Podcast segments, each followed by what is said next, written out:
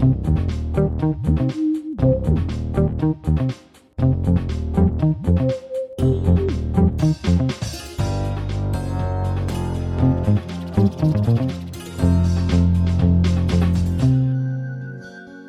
полям да по полям. Лора Павловна едет к вам. Производство студии подкастов Терминвокс. Здравствуйте, друзья. Меня зовут Митя Лебедев, как вы могли догадаться. Меня зовут Маша Погребняк, и я просто принимаю это, Митя. На Уже самом деле, седьмой сезон принимаешь. твое как бы присутствие в моей жизни это такой, конечно, мощный урок, как и подкаст. Урок, что? Ну, в смысле, я Это учусь такой мощный принимать. урод, я понял, да. Нет.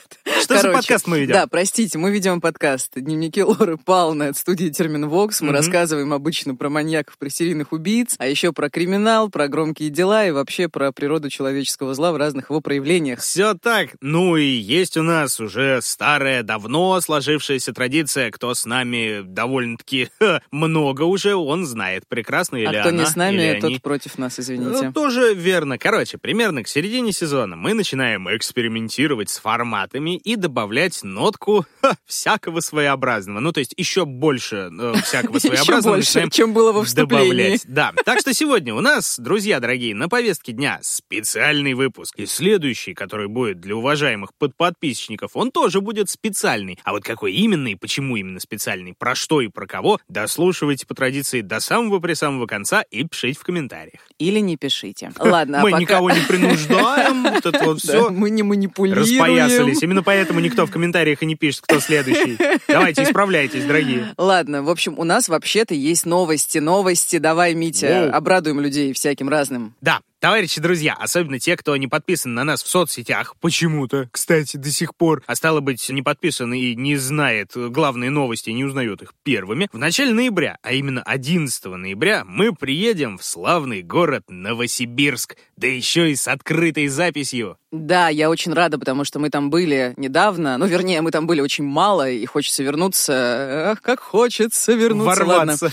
Да, но в целом В там, конечно, будет э, не так замечательно, как в октябре. Мы же в октябре там были, меня все смешалось в голове. Или в Ладно. сентябре, как... Да, ладно, неважно. В общем, по ссылке в описании можно взять билеты, если они еще остались. И мы с вами встретимся в прекрасном кинотеатре «Победа», где расскажем много всякого интересного, а потом, конечно же, будем фотографироваться, обниматься, подписывать книги, принимать ваши подарочки, а, в общем, делать Какой все ты- то, как вы любите. Да, я обнаглела. Как меркантильно. Желательно деньгами еще можно сказать. Да? Нет, не несите ни в коем случае. Это кажется противозаконно. Но что не противозаконно, пишите в комментариях, какие истории вы бы хотели послушать на открытой записи, ну или хотя бы какого формата, какого жанра, Да, какого даже так мы уже направления. делаем. Ну как бы, смотри, У нас а, нет идей, Митя. а, не факт, э, что мы сможем и успеем прислушаться ко всем вашим рекомендациям, а может быть даже и к некоторым не успеем прислушаться, но я думаю, это нам точно поможет. И это еще не все наши новости. Знаешь, Митя. Митя, что я люблю делать в нашем подкасте больше всего, ты ни за что не угадаешь. Да что ты рассказываешь, не угадай, а орать и материться. Ну или точнее, не материться, а сдерживаться, чтобы не материться. Твое любимое. Ладно, но это, конечно, да, вы это не слышите, не услышите никогда, и хорошо. Но Возможно. Вообще, да, вообще я обожаю рассказывать про новые проекты нашей студии, обожаемой студии Термин Вокс. Я прямо, если честно, чувствую, как мы растем, как мы развиваемся, потому что мы беремся за действительно сложные и важные темы, а не только делаем криминальные хихоньки да хахоньки. Короче, специально для Hi-Fi стриминга «Звук» мы сделали подкаст про буллинг. Он называется «Анатомия травли», и ведет его одна из моих любимых журналисток Лена Аверьянова. Подожди-ка, Лена Аверьянова, это которая главред медиа для родителей «Нет, это нормально», сокращенно НЭН, который Да. э, очень любит моя жена и который даже ты почитываешь, хотя детей не хочешь. Да, я С- мемы оттуда люблю, если И честно. в они бешеном количестве смешные. они поступают к нам в чаты А, э, рабочие. Да, откровенно говоря, тема родительства меня вообще очень интересует. Ну, как минимум, потому что у меня очень много подруг, которые, в отличие от меня, рожают. Любопытно. Хотя я не хочу испытывать э, сей опыт, но мы отвлеклись. Итак, Лена, она много занимается детско-родительской психологией и темой буллинга, разумеется, тоже. Как мы все знаем, его очень много в школе, но взрослого буллинга тоже на самом деле достаточно. И «Анатомия травли» — это подкаст исследования этого феномена с точки зрения всех участников процесса. Агрессора, последователя, агрессора, жертвы, свидетелей и так далее. И глобально смысл проекта в том, чтобы разобраться, как устроен буллинг, что с ним можно сделать, можно ли с ним вообще что-то сделать. В подкасте, конечно, много боли, много человеческих историй, но я уверена, что это очень важный проект, который нужно послушать. Я помню этот день, что я после третьего урока пошел в туалет. Там меня окружили, давай по очереди меня там одушить и вот так вот трясти. Не знаю, откуда такая любовь к удушью. Честно, я думал, что умру в тот день. Казалось, что это идет вечность. Это Тимур. Когда ему было 9 лет, его чуть не задушили в школьном туалете. Он стал жертвой буллинга, феномена, который существует до сих пор, в 21 веке, в обществе, которое мы привыкли считать прогрессивным.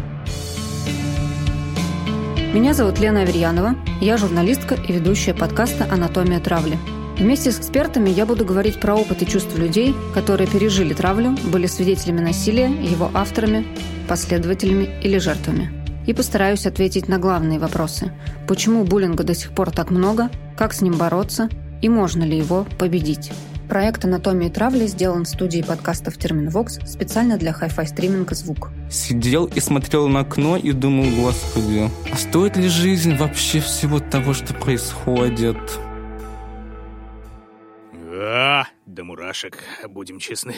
Да, я я да. как бы трейлер слушал до этого, я его даже немножечко помогал собирать, но тем не менее пробирает каждый раз. Только я одного не понял, Мария, уточните, пожалуйста, на всякий случай. Это только будет выходить в звуке исключительно? Или какие-то серии в открытый доступ тоже выложат? Да, две первые серии есть не только в звуке, но и на всех подкаст-площадках, и их уже можно послушать. Все остальные эпизоды будут выходить в звуке каждую неделю, а потом мы выложим весь подкаст целиком в открытый доступ. Я знаю, есть любители слушать такие проекты залпом, да, а не ждать новых серий. Поэтому, пожалуйста, подписывайтесь на наши соцсети и соцсети Терминвокса, чтобы не пропустить новости. Все это мы продублируем в описании и оставим там все-все-все ссылочки. Красота. Ну, а для тех, кто читает описание наших выпусков не только для каких-нибудь там промокодов или ссылок, куда перейти, а читает и все, что перед ними, и, соответственно, кто знает, что у нас сегодня будет за выпуск, и что выпуск у нас сегодня будет не только криминальный, но еще и немножечко музыкальный, судя по вступлению, за которое, да, можно просить прощения, а можно и не просить, потому что почему бы и нет.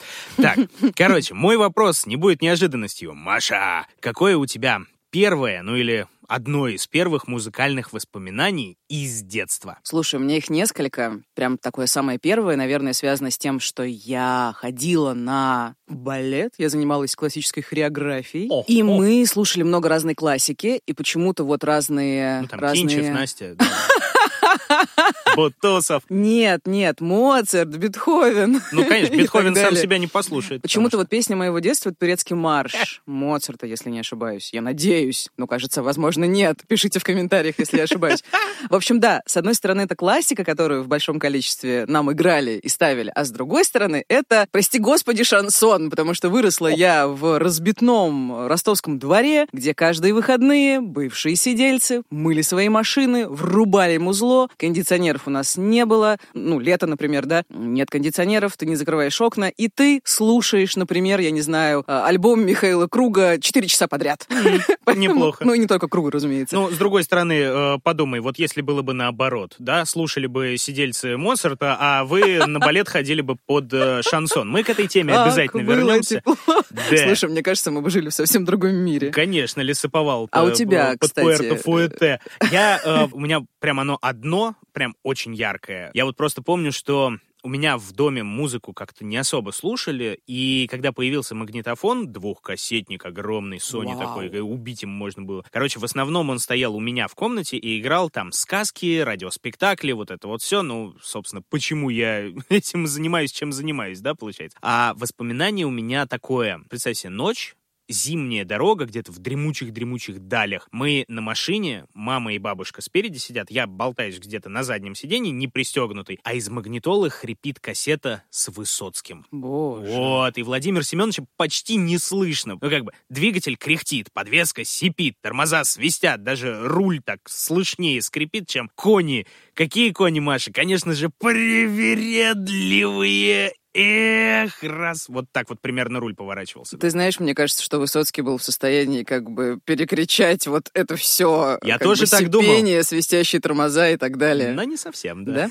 Да? Ну, так как бы, да, даже плохая машина не особенно мешала это все равно запомнить, даже скорее наоборот помогала, потому что, ну вот, чтобы все это расслышать, нужно было вслушиваться, улавливать каждое слово. А машины всегда, потому что были так себе, да, особенно там в 90-х, в начале нулевых, но мама, вот я помню, обладала уникальной возможностью, обладает до сих пор, найти кого-нибудь вот прям с диким пробегом, вот чтобы она поездила вопреки всему где-то около года вместе с мамой, потом продать ее, причем примерно за столько же, за сколько и купила, и взять кого-нибудь поновее. Я не знаю, зачем это было и зачем это делалось, может быть, чтобы там не разориться на ремонтах, чтобы попробовать какие-то новые модели, тогда это были в основном отечественные, понятное дело, модели, что «Жигули», что «Волгари», какие-нибудь там «Газы» и прочее. Ну, или чисто для азарта она это делала, потому что ей это нравилось и нравится до сих пор, и я как бы по сей день в восторге. Мама, например, разбирается в машинах, и особенно в их покупке, круче большинства любых моих знакомых мужчин. Боже, я тоже вообще не разбираюсь в машинах. А ты вроде как писал же для автомобильных брендов. Ой, да, я писал для британского лухури сегмента, и я до сих пор мой. не отличаю «Жигуль» от Ну, «Волгаря», ты же если писал что. для британского лухаря сегмента, конечно. конечно. Но мне как бы не стыдно признаться, да, что вот все машины в семью мы последние пару лет, а то и пару десятилетий берем вдвоем с мамой. То есть я беру маму исключительно за экспертизу, а она меня тоже берет, я ей тоже нужен, чтобы я делал суровое лицо кирпичом. Стоял такой, так, и чё это? И чё? Я вот стою, киваю с умным злобным видом, а она с лету там вычленяет всякие мелочи, по которым там можно определить. Вот тут машинка битая, по-любому. Вот тут пробег, ну точно скручен. Тут еще что-то. Вот если у вас, дорогие друзья, нет таких навыков и нет такой мамы, есть отличный сервис в помощь. Это проект Авито под названием Автотека, который, собственно, и поддержал выход этого эпизода. Для тех, кто не знает, Автотека — это сервис по проверке истории автомобилей с пробегом. Как нативненько! А то! Боже, а то! боже! Короче, смотрите сами. Надо взять вам что-то на вторичке, предложений вагон, надо по всем поездить, посмотреть в глаза и машине, и продавцу. И где-нибудь там в четырех из шести случаев, если не чаще, обнаруживается какой-нибудь подводный камень, и брать такое уже нельзя, особенно за предлагаемые деньги. Что делать? А можно приобрести отчет с детальной информацией по машине как раз-таки в автотеке, и по обширной базе от партнеров тебе сразу предоставляются подробные данные. Вот тут у нас ДТП, причем ДТП капитальное. Вот тут 7 владельцев за последние два года, что-то нечисто. Вот здесь ремонтировали люто. Ну или вообще машина так на минуточку в розыске, да? И ты сразу такой, оп, это вот точно брать нельзя, это небезопасно, а с этой можно смело торговаться, например, до талого. Подожди, но нужно же, по идее, согласие владельца на проверку. А вот в том-то и дело, что нет. Да? Тебе нужен только госномер, ну или вот индивидуальный ВИН-номер, который под капотом. И все, ты кум королю сват-министру. И теперь уже если и поедешь на сделку, то либо спокойный, как удав, ну потому что нет существенных подводных камней, которые вот своими глазами не увидишь. Либо у тебя роскошный туз в рукаве, который как раз-таки к 11 губит, а вот тут у вас, значит, не указано то-то и то-то, машинка твоя должна быть дешевле на столько-то тысяч, я думаю, торг здесь очень даже уместен. Получается, что в первую очередь покупка отчета у автотеки — это, ну, покупка собственного спокойствия, чтобы не тревожиться, что от тебя что-то скрыли. Ну, конечно, да. В нашем случае эта покупка еще и выгодная. Почему? Потому М. что всем лоропалнерам автотека дарит скидочный промокод. Переходим на сайт, оформляем в нужном окошке с промокодом, вбиваем Лора Пална латиницей в одно слово, можно большими буквами, и получаем 20% скидки на один отчет. Главное успеть воспользоваться промокодом до 31 декабря 2023 года. Ну и по традиции помните, инфо по авто не ищи по сусекам. Лучше оформи отчет в автотеке.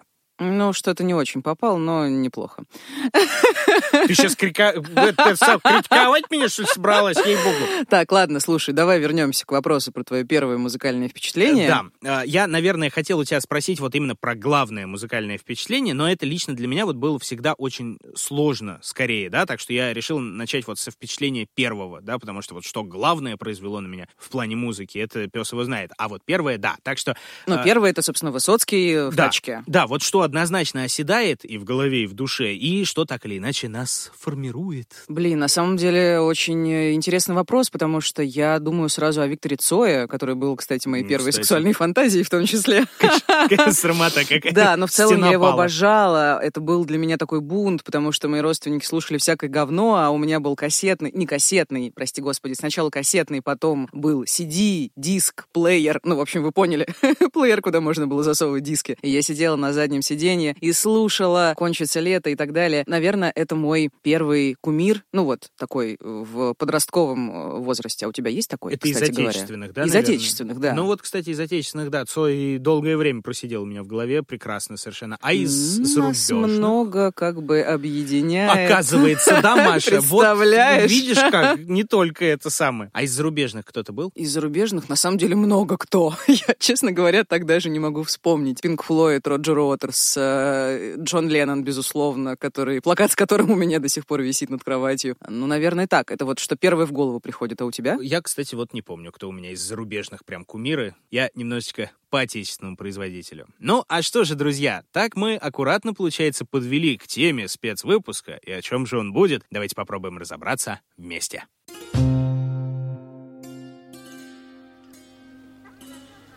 Июль 94-го. Колумбия. Город Медельин. У одного из бесчисленных баров в своей машине сидит рослый колумбиец. Эль Кабальеро дель Футбол. Рыцарь футбола, как совсем недавно называли его фанаты. Десять дней назад его жизнь изменилась. На важном матче чемпионата мира он обрек команду на поражение.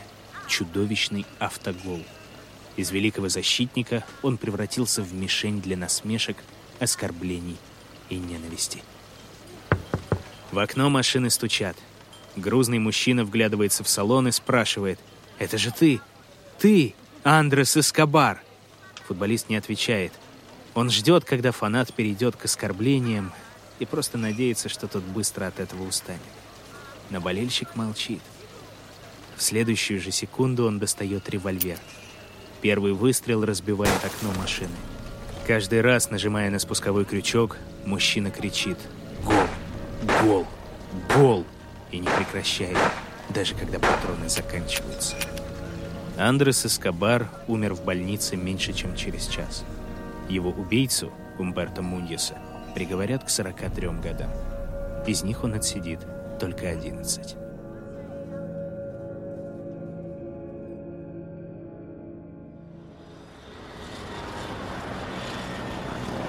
Март 95-го. Техас. Городок Корпус Кристи. Эффектная жгучая брюнетка заходит в отель. Даже несмотря на большие черные очки и пышный шарф, многие оборачиваются и шепотом говорят «Это же она! Это же Селена!» Да, это королева жанра техано. Мадонна Латинской Америки. Селена Кентанилья Перес. Но здесь она старается остаться инкогнито. Встреча предстоит не из приятных. Совсем недавно ее подруга, Иоланда Сальдивар, оголтелая глава фан-клуба, а теперь полноценный бизнес-партнер, попалась на растратах.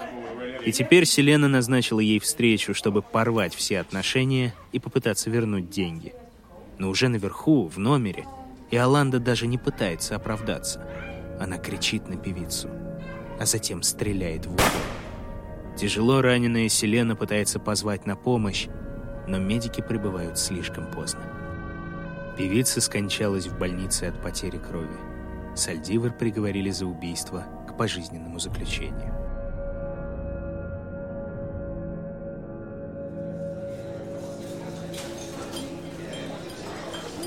Июль 2016 Шумное фойе концертного зала. Здесь раздает автографы Кристина Гримми.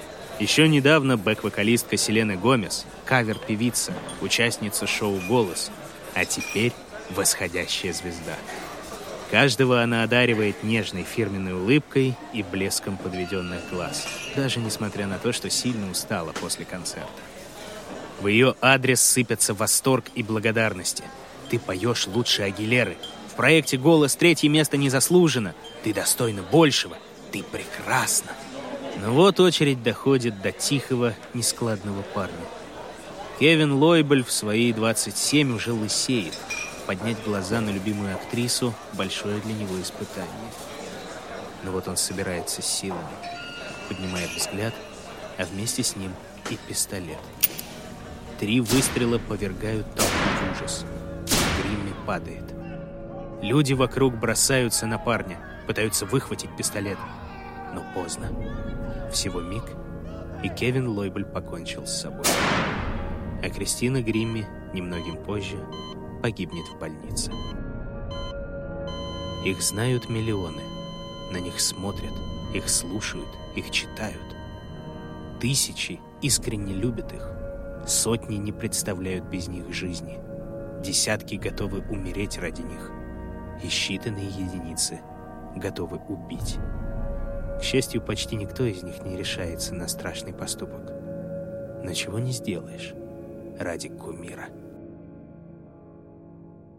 Как же мне нравится, когда все понятно. Да? Вот. И даже не ясно, что еще, в общем-то, рассказывается. Да, все, это был подкаст «Дневники Лора». Э, Расходимся. Да, друзья, нововведения и эксперименты сегодня будут в немалом количестве. Во-первых, по традиции спецвыпусков история у нас не одна, а целых две. Ну, тут, ладно, мало что нового. Во-вторых, ни одна из этих историй не прозвучала в картинке. Я это заметила и не поняла. Ну почему да, ты как бы... Ты решил так сделать. Ты знаешь, о чем будешь рассказывать, я знаю, о чем Ну, буду рассказывать. Будто бы да, да. Да, и как бы вот об этих троих товарищах мы рассказывать не будем, но все ради того, чтобы задать настроение и, возможно, даже обсудить это все в контексте грядущих двух историй, потому что как бы Да. ха, тема сама по себе огневая совершенно и гораздо шире, чем оба, прости господи, кейса Боже мой, да, Да. чемодана. чемодана. В общем, речь у нас пойдет про убийство кумиров, про звезд, которые погасли раньше времени. Короче, громкие смерти публичных людей, скандалы, интриги, расследования. Не переключайтесь.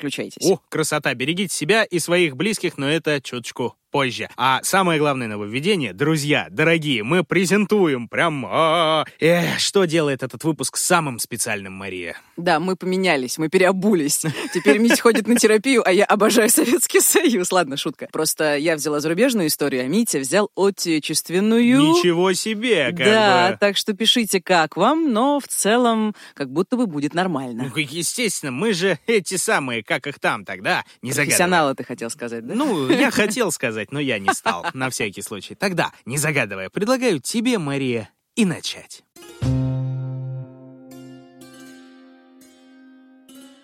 1955 год.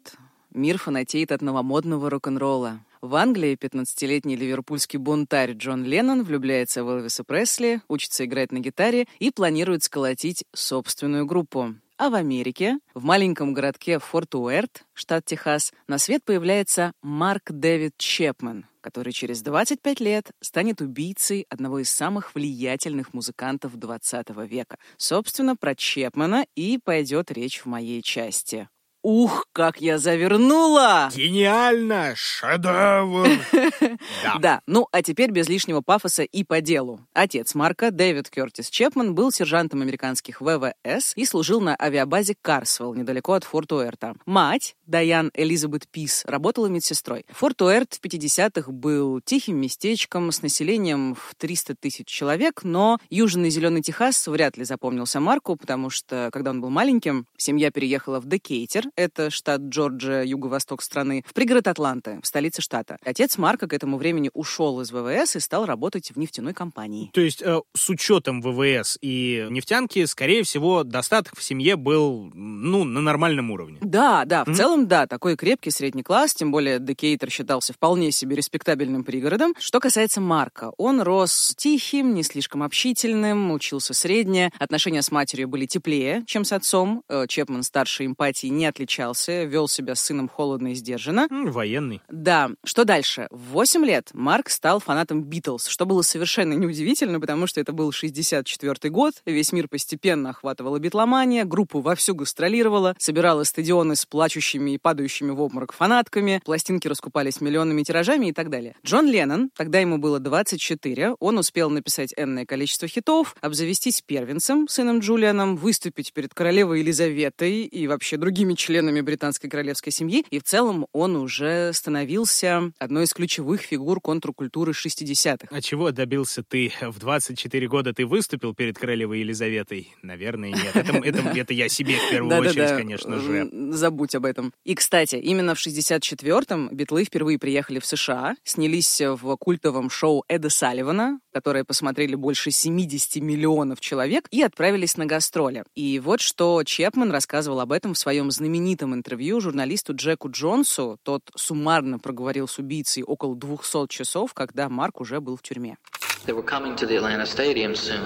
Они должны были выступать на стадионе в Атланте. И я не помню, просил ли я отца, чтобы он отвез меня на концерт. Но точно помню, что просто умолял его купить мне тот первый альбом под названием «Знакомьтесь с Битлз», на конверте которого была фотография всех четверых. Ну и, судя по всему, холодный, сдержанный отец родом из ВВС, скорее всего, ничего не купил. Нет, как ни странно, купил. О. И тут он проявил понимание, потому что, ну, судя по всему, он был сам неравнодушен к битлам. Да, а еще такой трогательный момент, он научил Марка играть на сигар-бокс-гитаре, проще говоря, на гитаре, сделанной из сигарной коробки. Это такой любопытный инструмент, возможно, ты знаешь или слышал про него. А, родом с американского юга, который сильно, кстати, повлиял на развитие джаза и блюза. Ну, это mm. там, где делали вот эти вот трубки из кукурузных початков, и все, в принципе, кустарное и да, да, да, да, да. Собственно, в 19 веке у афроамериканцев, которых эксплуатировали на хлопковых плантациях, когда еще было рабство в США, ну, не было возможности покупать музыкальные инструменты, и они мастерили их из подручных средств. И любопытно, что сигар-бокс-гитара стала важной частью американской музыкальной культуры, и многие великие исполнители типа Биби Кинга начинали как раз с них. Не, это очень классная да. история, да. Так, получается, значит, Марк с отцом несколько сблизились благодаря музыке. Или, ну, да. или может быть, бывший военный решил просто так это прикрыться сыном, говорит, да, он там слушает какую-то ерунду и стоит у дверей тоже, значит, подпевает какому-нибудь естудой.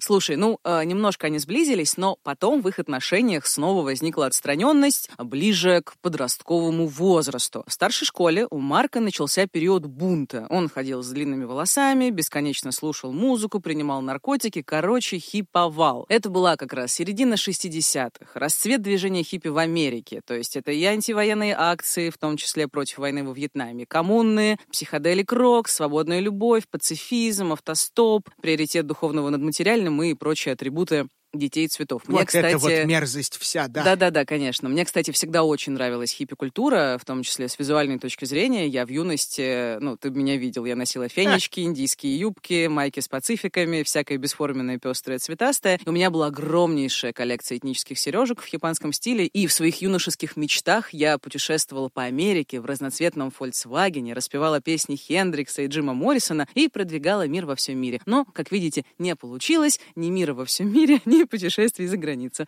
Ну ладно. Ой, оптимизм — да? это то, да, что отличает да. нас от всех остальных. Ты мне лучше вот что скажи. Вот это вот хипанское настроение. Леннон же, наверное, там э, в первых рядах повлиял, потому что, насколько я помню, он э, тоже был в этом движении, ну, как минимум, он там симпатизировал философии, и грязные длинные немытые волосы тоже носил. Ну, и плюс ко всему еще он активно торчал, насколько я помню. Это тоже, к сожалению, великий атрибут хиппи-культуры. Да, да. Ну, кстати, волосы у него были чистые, по большей части они грязные. А, а это потом? Что касается... Забегая вперед? Нет. Ладно, короче, у Леннона было вообще противоречивое отношение к хиппи, но в целом, да, его часто ассоциируют с ними, и да, он торчал, как и многие рок-музыканты тех времен. Торчал не в этом смысле, не в том, что он торчал. Да. А песня All You Need Is Love, абсолютно пацифистская по своей сути, стала символом лета любви, например. Имеется в виду лето 67-го, когда в Сан-Франциско собрались сотни тысяч хиппи со всего мира. Другая антивоенная вещь Леннона — это знаменитая Imagine, уже из сольного альбома. Сам Леннон говорил, что это скорее коммунистический манифест, хотя сам себя не причислял ни к какому политическому движению. Ну, кстати, очень похоже, и, да. Да, да, да. И, конечно, нельзя не сказать про песню «Give Peace a Chance», которая превратилась в гимн против войны во Вьетнаме. И ее Леннон, кстати, записал во время знаменитой постельной акции протеста. Ну, наверняка ты видел, и вы все видели черно-белые фотографии, как Леннон и его жена Йоко Оно с чистыми волосами длинными лежат в постели, под надписями Bad, Peace, а их вокруг снимают. Это была акция за мир во всем мире. Ну, слушайте, лежание в кровати как форма протеста. Вот это вот история по мне, прям скажем. Прокрастинация как форма протеста, тоже как саботаж на работе как форма протеста. Все, вот это вот. Я за любой движ, чтобы не вставать с дивана. Это же оно. Да, Прекрасно. Митя полюбил э, перформансы. Так, нет, я беру назад свои слова. Все, Ладно, обратно. Ладно, вообще Леннона можно назвать политическим активистом так-то. Он пропагандировал взгляды леворадикального толка вполне себе, критиковал тогдашнее устройство общества, считал, что миром, цитата, руководят маньяки ради собственной финансовой выгоды и все такое. Однако с возрастом он стал более консервативным. Но про это попозже. К чему это я? Чепмена восхищала политическая позиция Леннона, и да, главный Битл на него, безусловно, повлиял. Можно сказать, что стал для него в какой-то степени духовным лидером. Ну, как и для миллионов других. Конечно, конечно. Леннон открыто говорил о том, что волновало самого Марка, о фальши, о лицемерии и продажности власти и людей в целом, о несправедливости, о бессмысленности любых военных конфликтов и так далее. И в 70-м году Чепмен, видимо, в рамках своего личного протеста, сбежал из дома. Ему было 15, но, правда, быстро вернулся. А В 15 наступает вот эта вот великая правда жизни, что протестовать, конечно, очень здорово, но кушать тоже очень хочется. Да, да, да, да, да. А, возможно. А, что, что, извини, я что-то задумалась. А в 70-м гораздо более масштабное событие произошло и в жизни 30-летнего Леннона. Битлз распались. Это да, вот самая грустная, наверное, иллюстрация поговорки о том, что хорошая мужская компания может совершенно спокойно не устоять из-за одной женщины, да? О, Да. господи, я сразу скажу, Йоко Оно здесь вообще ни при чем. То, что она якобы развалила Битлз, это легенда. Я к своему стыду, правда, в юности тоже так думала, но это правда не так. К Йоко у массовой публики всегда было предвзятое отношение. Это и ксенофобия. Ее обзывали китаёзой, ведьмой, охмурившей наивного Леннона. Плюс тут еще сыграло свою роль подозрительное отношение к авангардному искусству, а Йоко была японской художницей. Плюс ее обвиняли в том, что она не умеет петь, что она пиарится за счет Джона и прочее в том же духе. Ну и твоя замечательная шутейка доказывает, что к этому можно приплюсовать то, что она женщина. Ну, конечно, это Да. такая же коллективная ревность здесь еще тоже сыграла. Забрали нашего Джона, во-первых, из Битлов. Так никуда не забрали. Йока постоянно присутствовала на записях и репетициях Битлов. Они с Ленноном не расставались практически. Но если что, и это важно, за все это время присутствия Йока в жизни Битлз и Леннона группа записала три охренительнейших альбома. White, Let It Be и Abbey Road. И как бы разлад отношений внутри группы начался с конфликта вокруг того, кто будет заведовать финансами э, Битлов и их компания Apple Records. Короче, виноваты деньги. Деньги, деньги, Деньги. деньги. Не, не зря Леннон топил за коммунистическую эту историю. Все из-за денег, из-за маньяков. Ну и, а, все, но нет, все остальные все равно уверены, нет, это все произошло вопреки э, и через э, несчастную Йоко, которая присутствовала и чудом не сорвала Let It Be и все остальное. Ну ладно, хрень. Ну, просто... Экспертная Лен- оценка от Марии Нет, ну Погребняк. просто у Лены такое огромное количество биографий, и он на самом деле тоже вполне себе мифологизированный персонаж. Не хуже, чем можно. Сонька Золотая Ручка. Короче, вернемся к Марку Да. э, Чепману. В 16 лет он прочел «Над пропастью воржи» Селлинджера, и эта книга стала главной в его жизни. Я Да. на всякий случай напомню, это роман про подростка Холдена Колфилда, который тоже выступает против социума, критикует жестокий мир взрослых, религию, общественную мораль, не может найти себя, сбегает из элитной школы, курит, пьет, матерится, проводит ночь с секс-работницей, мучается от неуверенности в себе и так далее, и рефлексирует. И из-за всего этого бунтарства книгу какое-то время запрещали во многих американских школах. Да, Митя, можешь порадоваться, не только в СССР была цензура, ура, везде плохо. Ну, что радоваться, я это знал довольно давно, и плюс ко всему Холден Колфилд реально поломал не одну жизнь. это уж точно как бы. Сомневаюсь. А. Ладно, не время для срачей. Короче, Марк не понимал, что ему делать и Никогда как не жить. время для срачей, Нет, да. нет, нет, не Да. время для срачей. Да, Марк не понимал, как э, ему жить и что ему делать. В принципе, я уже это сказала. Ладно, вы поняли. В общем, он Вы мучился поняли, от, что э, Марк понимал, что ему, что ему делать и как ему жить. Он не понимал этого, да. Так, ладно, он мучился, он мучился. От чего же он мучился? От жесточайшей неуверенности в себе, которая парадоксальным образом соседствовала с нарциссизмом и эгоцентризмом непомернейшим. Чепман всегда мечтал стать кем-то, хотел славы, хотел признания. И как бы Леннон был его ролевой моделью. Кумир миллионов, бунтарь, гений, который говорит все, что думает, и его слушают. И после книги Марк ощутил жгучее желание хоть что-нибудь изменить в своей жизни. Он бросил школу в Атланте. К тому времени его семья переехала из пригорода туда, потому что Чепман-старший устроился работать в банк, и уехал в Лос-Анджелес. Что он там делал, так до конца и не ясно. Возможно, хиповал, скитался там на свои сбережения. И в Лос-Анджелесе Чепман испытал сильнейшее унижение, которое, по его словам, сильно отразилось на его дальнейшей жизни. Я познакомился с какими-то ребятами на пляже. И потом обнаружил, что кто-то рылся в моем бумажнике. Я даже не могу описать, как сильно это меня обидело. Я чувствовал себя так паршиво, как никогда не бывало прежде. Я почувствовал себя полным ничтожеством. Мое самоуважение оказалось буквально на нуле. Наверное, тогда я начал думать, что я ноль. Пустое место. Really a nothing, really a nobody.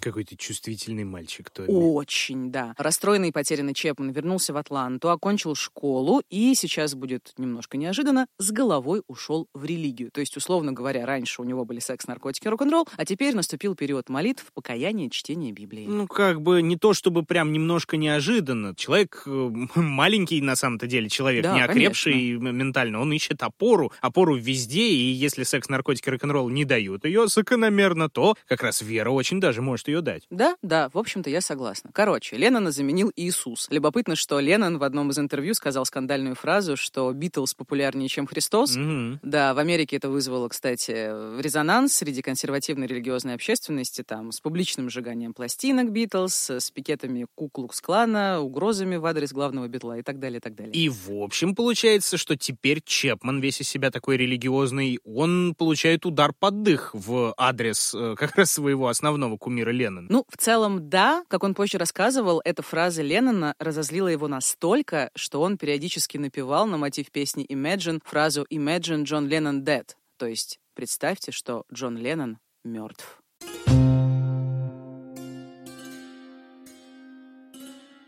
Впрочем, всерьез Чепман об убийстве Леннона пока не думал. Он был захвачен своей новой работой в YMCA. Да-да-да, это Ассоциация молодых христиан, которая известна прежде всего организацией детских лагерей. Чепман обожал детей, в том числе потому, что считал их мир чище и светлее, чем мир взрослых. Ну, как бы привет, э, Селлинджер. Ну, ловил их воржи, Да-да-да-да-да. А дети его тоже очень любили. Он всегда говорил с ними открыто, честно, как с равными. Я смотрела интервью с его бывшими воспитанниками, воспитанниками, это правда очень трогательно. Марк всегда выслушивал, поддерживал, обнимал, к нему можно было прийти с любой проблемой. Его не боялись и по нему очень скучали. Слушай, это же, наверное, благодатнейшая почва, особенно для Марка, которому вот вечно не хватало авторитета, признания, и все это он получает от детей. Да, конечно. О. И еще в начале 70-х Чепмен от YMCA поехал в Ливан. Он работал с детьми, пострадавшими от гражданской войны. А в середине 70-х он оказался в Форт Чаффе. Сейчас Сейчас, как я поняла, это военная тренировочная база Национальной гвардии Арканзаса. В разное время Форт Чаффи использовался для разных целей, в том числе там был э, лагерь вьетнамских беженцев, где, собственно, Чепмен работал воспитателем. Его коллеги рассказывали, что он очень много говорил о музыке, рок-н-ролле, о Битлз, то есть он все еще любил Битлз, да, с музыкальной точки зрения. Он рассказывал, как раньше вел беспутный образ жизни, принимал тяжелые наркотики, но теперь у него есть Бог, помощь другим, он, в общем-то, чувствует себя неплохо. Но что смущало в Марке? Это его перепады настроения. Он периодически бывал нелюдимым, капризным и депрессивным. И тогда даже с детьми он как бы общался не так тепло, как обычно. И еще у него была эта история про чрезмерное раздражающее желание угодить другим. И как бы все вокруг понимали, что Чепман не в ладах с собой. Хотя сам Марк говорил об этом совсем по-другому. Это был один из самых счастливых моментов. Я сидел с моими детишками, когда меня наградили призом как отличившегося воспитателя. Меня вызвали на сцену, все начали аплодировать, и мои дети очень обрадовались. Я поднялся, пожал руку директору, мне все это было очень приятно. It just made me feel really, really good. Ну, собственно, звучит как все, чего он добивался. Вот это вот публичное признание, аплодисменты, все такое. А ему на тот момент, получается, сколько? Ему 20 с небольшим. Ага. И в отличие от Чепмана, который типа переживал душевный подъем, у 35-летнего Леннона все было не слишком гладко. Он временно расстался с Йоко и жил с китайской дизайнеркой Мэй Пэнк. Сам он называл этот период в своей жизни как потерянный уикенд. Да, его потянуло на восток, как и многих американцев в те годы. Возможно. Леннон почти не появлялся на публике, редко давал интервью, работал над сольными альбомами и пытался выйти из депрессии. Но зато он помирился с Полом Маккартни. Ну, как бы распад группы изначально испортил их отношения. Логично. А, Да, и они даже вместе играли на Сейшне в Лос-Анджелесе и подумывали опять поработать вместе. Спойлер, не поработали. А Чепман тем временем наладил личную жизнь. У него появилась девушка. В разных источниках ее называют то Джуд, то Джессика. Она была образцовой христианкой и тоже волонтерила в YMCA. С ее подачи Чепман даже поступил в Ковенант колледж. Это частный христианский колледж свободных искусств в Джорджии. Но девушка вскоре его бросила, а Марк спустя один семестр бросил колледж. Он, ну, как бы не нашел в себе, видимо, моральных сил учиться дальше. Он впал в глубочайшую депрессию, и в разрыве он, конечно, винил исключительно себя. Как бы учитывая его личность и все качества, о которых ты говорила, да, до этого, это же колоссальный удар по самооценке, который и так у него, в общем, стабильностью особенно не отличалась. Да, на самом деле, знаешь, э, Чепман меня бесит, потому что в некоторых моментах он ужасно похож на меня.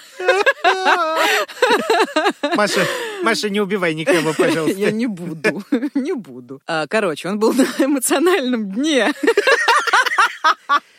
Господи, как это самокритично и А, грустно. Ладно, ладно. Он бросил YMCA и работал охранником в разных местах, а в 77-м Марк уехал жить на Гавайи в надежде, что райские пейзажи излечат его от депрессии. Вполне возможно, угадаю, не получилось. Вообще не получилось, потому что жизнь в отелях на пляже Вайкики усугубила желание Чепмана. Он чувствовал себя одиноким, никому не нужным посреди красоты. И он решил покончить с собой. В июне 77-го 22-летний Чепман взял машину, поехал на север острова Ааху, остановился в уединенном месте, подсоединил шланг к выхлопной трубе и вывел ее в салон. Идея была в том, чтобы отравиться угарным газом. Но Марка обнаружил и спас рыбак. И Чепман решил, что неудачное самоубийство – знак от Бога. Типа, надо начинать новую жизнь. И поэтому в психиатрической клинике, куда его положили с диагнозом острое депрессивное расстройство, Чепмен вот очень быстро воспрял духом. Он пришел в себя и стал помогать больничному персоналу.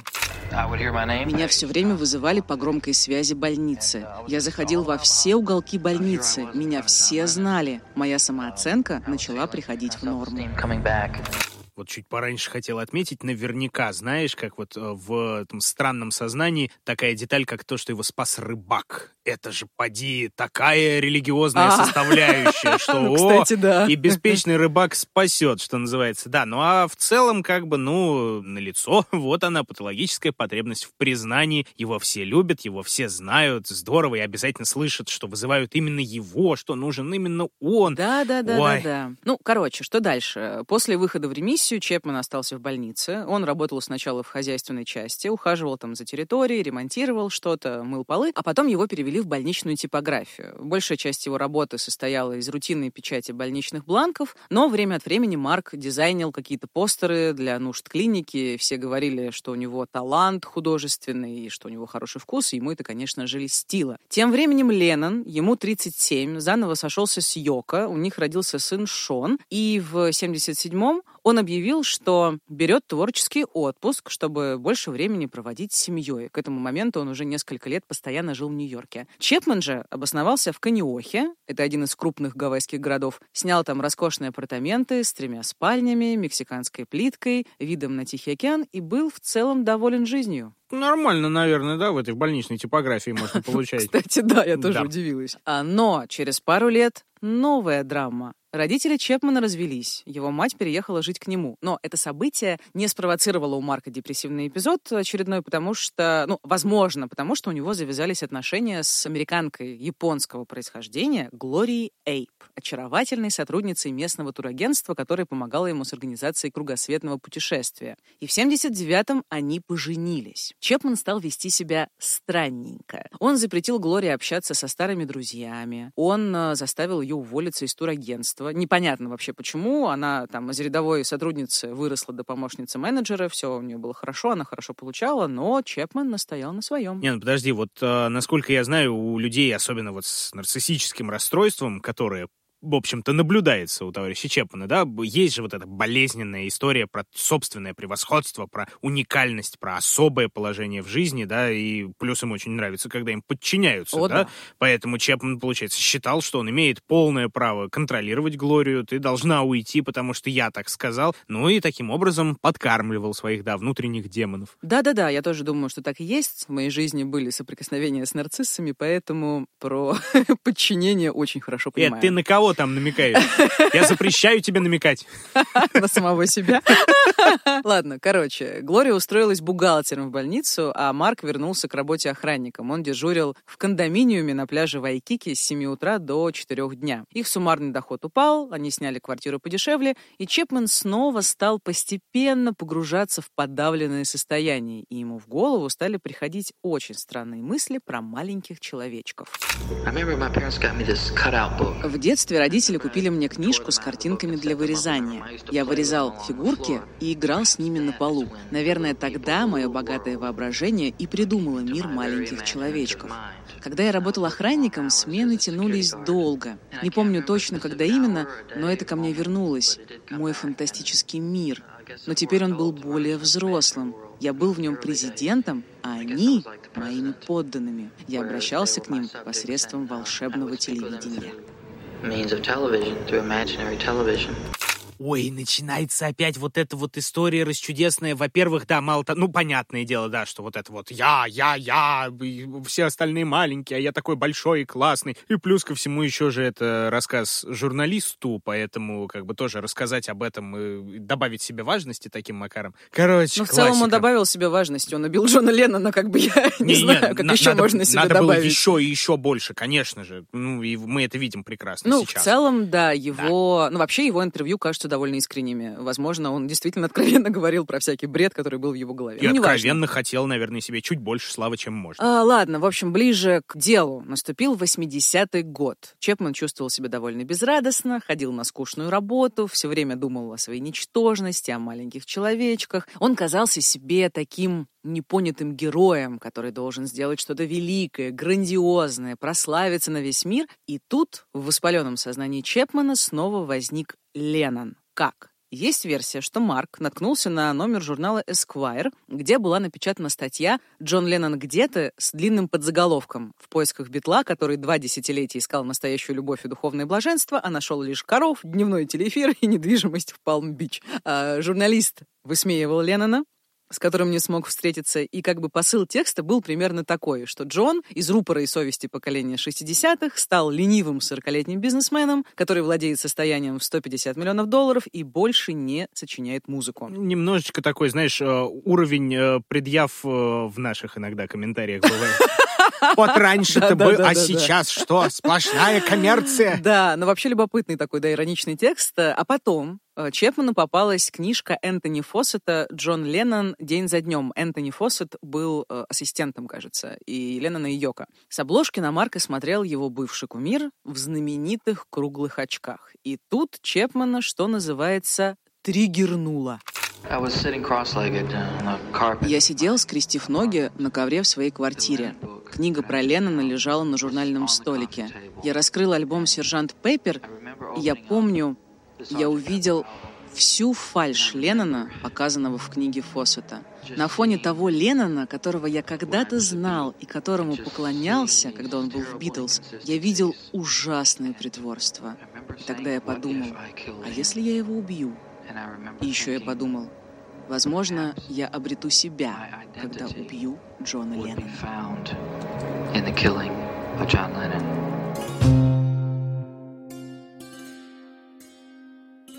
В сентябре 80-го, за два месяца до убийства, Чепман перечитал «Над пропастью воржи». Судя по всему, не один раз. Он говорил про роман так. «Предложения и абзацы этой книги текли в моих жилах, они проникали в мои мысли и мои действия. На страницах этой книги я ощущал дыхание своей души. Вот так вот. Марк чувствовал себя главным героем книги, 16-летним подростком Холденом Колфилдом, который в одиночку противостоит фальши, лицемерию и продажности современного общества, и Чепман решил, что убийство Леннона сделает мир лучше. Он воспринимал это как рыцарский поступок во благо всего человечества. Естественно. А как же еще человек его масштаба личности мог Да, это воспринимать? да. Скажи мне, пожалуйста, у него же э, жена, так на минуточку, Жена. еще рядышком Мгм. э, существует. Она не замечала ли что-то нездоровое в его поведении? А вот тут очень интересный момент. Он вообще сказал ей, что хочет убить Леннона. Но а, Глория не восприняла это всерьез Мгм. и предложила Марку обратиться к врачу, и Чепмен записался к психиатру даже, но в итоге к нему не пошел. Да, вот он, великий масштаб нарциссической личности. А я Леннона собираюсь убить. Да, да, да, конечно, иди мусор выкини и к психиатру скажи.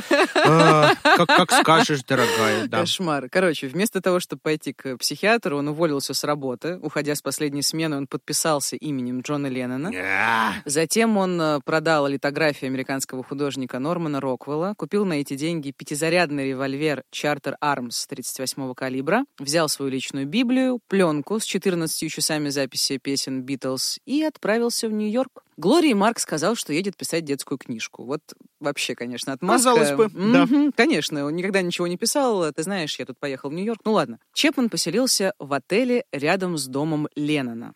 Музыкант с семьей жил в роскошнейшем жилом комплексе Дакота на Манхэттене, недалеко от Центрального парка. 8 декабря 80 года Чепман проснулся в своем номере и понял, этот день настал. Я чувствовал, что это должно произойти сегодня. Я достал Библию, открыл Евангелие от Иоанна и приписал фамилию Леннон после имени Иоанна. Выложил паспорт, две фотографии, на которых я с вьетнамскими детьми. Я не оставил прощального письма или чего-либо подобного, только вещи, важные для меня в моей жизни. Я как бы говорил всем, это я, это я настоящий, и вышел из номера. Потом я зашел в книжный магазин и нашел там над пропастью воржи в бумажной обложке и написал «Это мое заявление». Причем подчеркнул слово «это». This is my statement, and underlining the word this. На всякий случай уточню, в английском языке, в английском варианте Библии, Иоанн там переводится как Джон. Да, Именно да, поэтому да. Джон Леннон. Да, а еще вот в книжке «Над пропастью воржи» было написано, что Холдену Колфилду от Холдена Колфилда, а Мгм. только потом «This is my statement» — это мое заявление. В общем, вот такая странная история. Да. Дальше. Леннону два месяца назад исполнилось 40 лет. Он снова стал выпускать альбомы. Например, в октябре вышла их с Йоко Оно совместная пластинка Double Fantasy.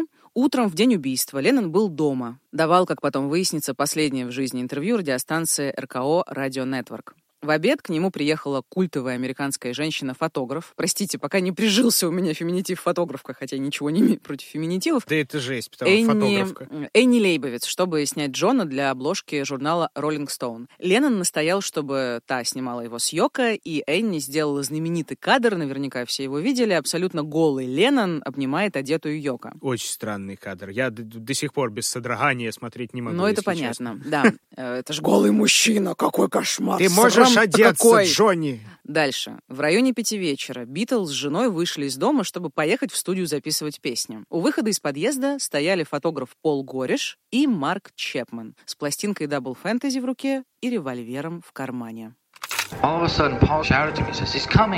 Вдруг Пол крикнул мне «Он идет! Он идет!» Пойми, мое сердце учащенно билось. Я оказался перед Джоном Ленноном и не знал, что сказать. Я сказал, «Джон, распишись на моем альбоме». Он отнесся ко мне очень по-доброму. Он сказал, «Это все, что тебе нужно?» Он так и сказал. И я сказал, «Да, just like that." спасибо, Джон».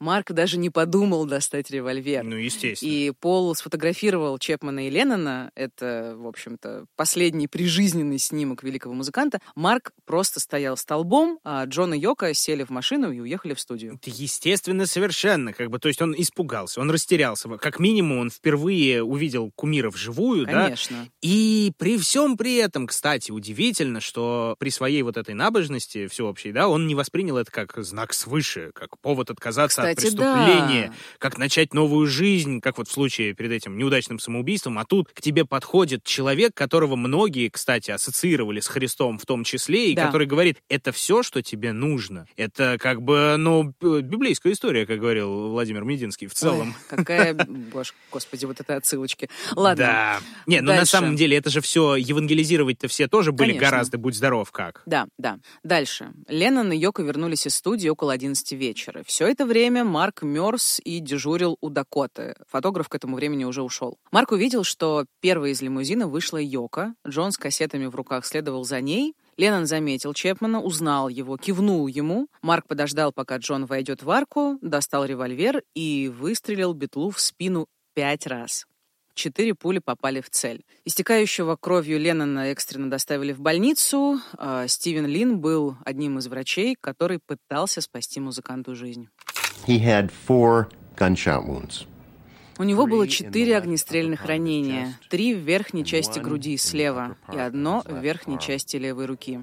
Мы провели операцию прямо в отделении неотложной помощи. Мы вскрыли ему грудную клетку и вставили катетер прямо в сердце. Я держал его сердце в руках, делая прямой массаж. Но, вскрыв грудную клетку, мы обнаружили, что все крупные сосуды, идущие от сердца, были полностью разорваны. Не было никакой возможности их восстановить. То есть спасти его было невозможно.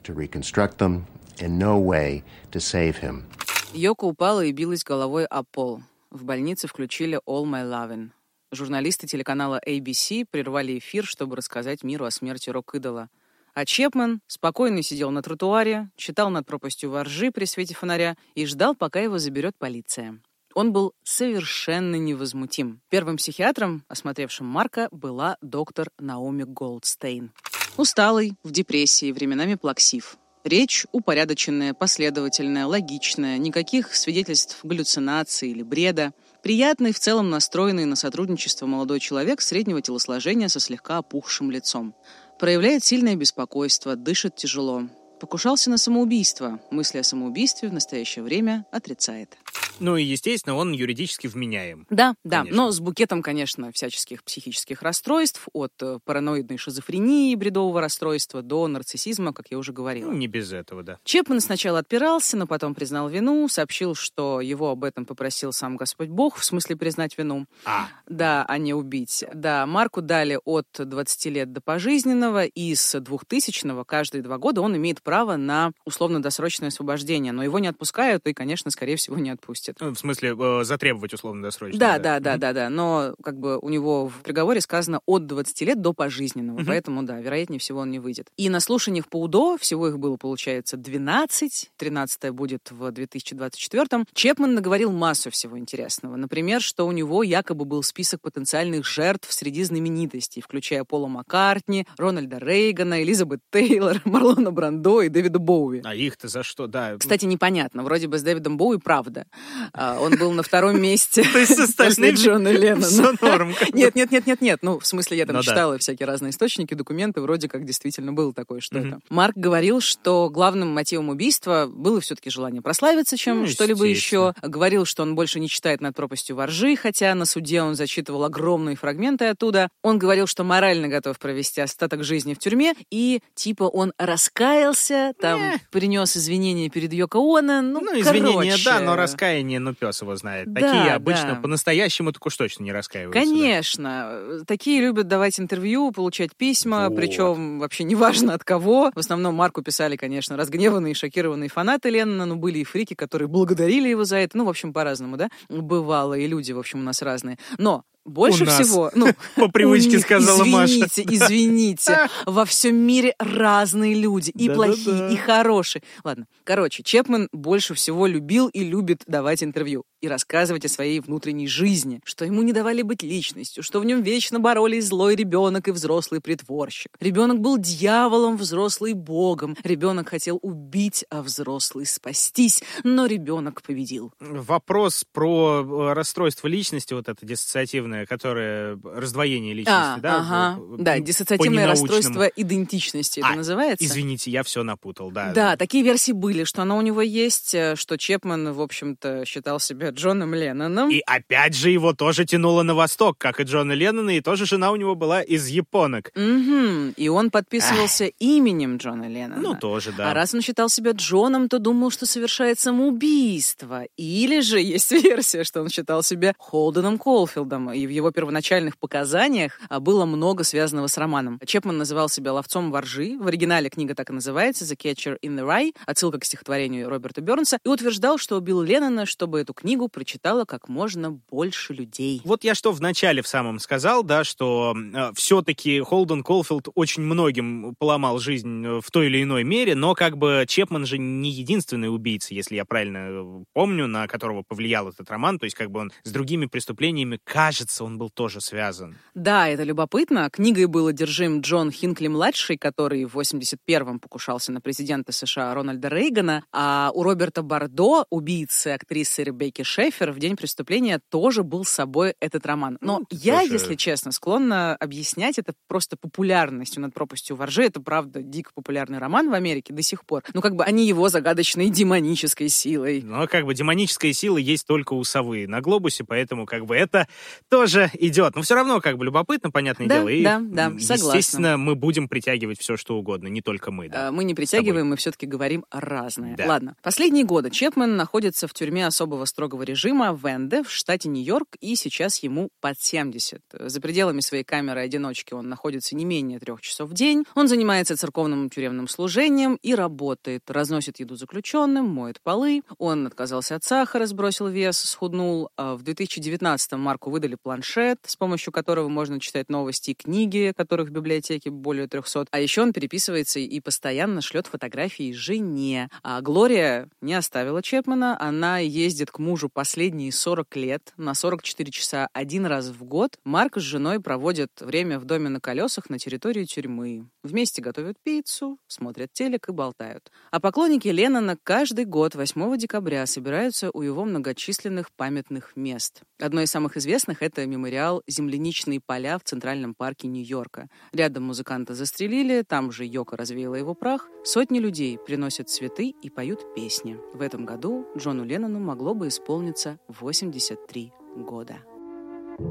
Let me take you down, cause I'm going to strawberry fields.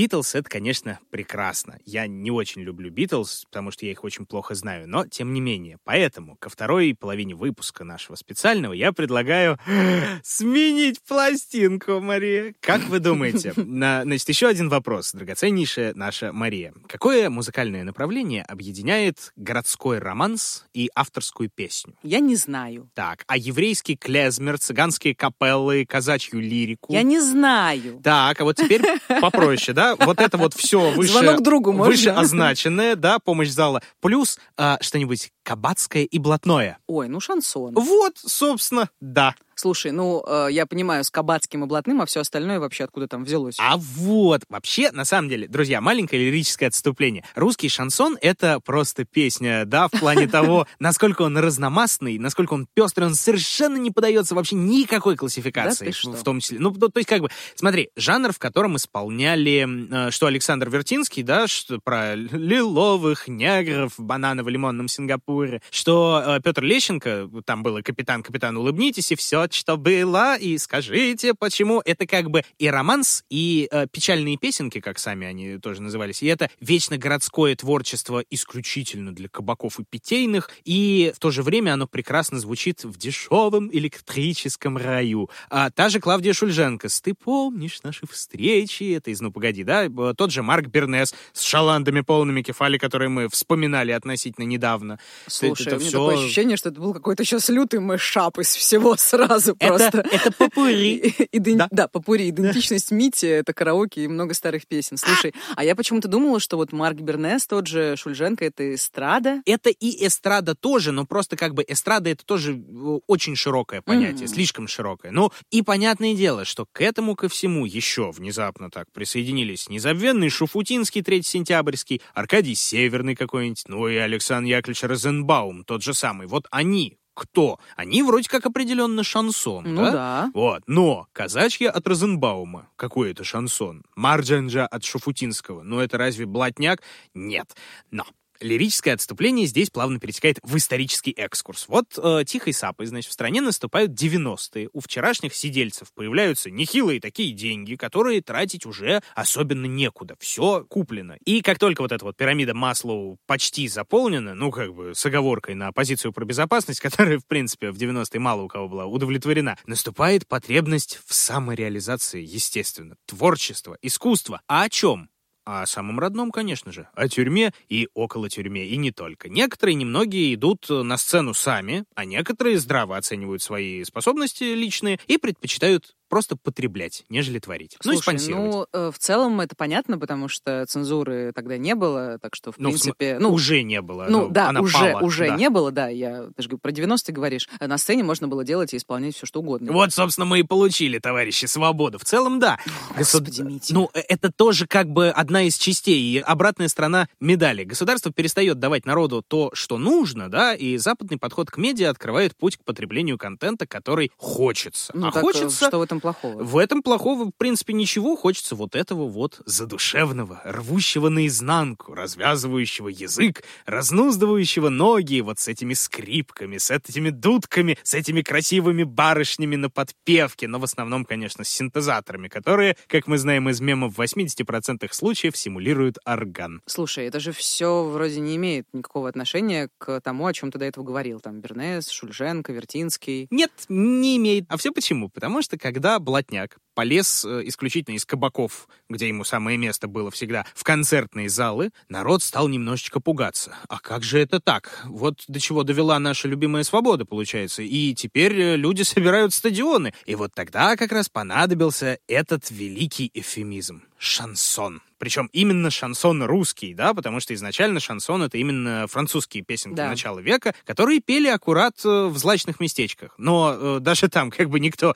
особенно не пел «Ле пижон слетят над нашей Бастильей». Там Мгм. другое было содержание весьма. Мгм, То есть просто облагородили не самое приглядное, Ну вот в короче. целом, да. Я сейчас поясню всем, кто сейчас начнет э, кидаться. Э, Я когда был молод и горяч, я когда яро не понимал, а почему все не слушают старый русский рок и ирландскую этнику, самую лучшую музыку в мире, как бы, да? Я работал тогда в ТАССе и делал сюжет вот как раз про шансон. Какая-то то ли премия была, то ли еще что-то. И звонил я чудесной женщине, я уже не помню, как ее зовут, но помню, что она была женой какого-то нашего великого шансонье, автора, продюсера, сама продюсировала, что-то что такое. И она вот прям была апологет шансона, вот теоретик и практик. И она мне минут 10 с чувством, с улыбкой, с горячностью рассказывала, но вы понимаете, шансон — это не про колючую проволоку, это не про вот с детства подружился с сигаретой, это про душу, это про раскаяние, это про обрезанные крылья и про жажду полета, это про Бога и дьявола, это про все.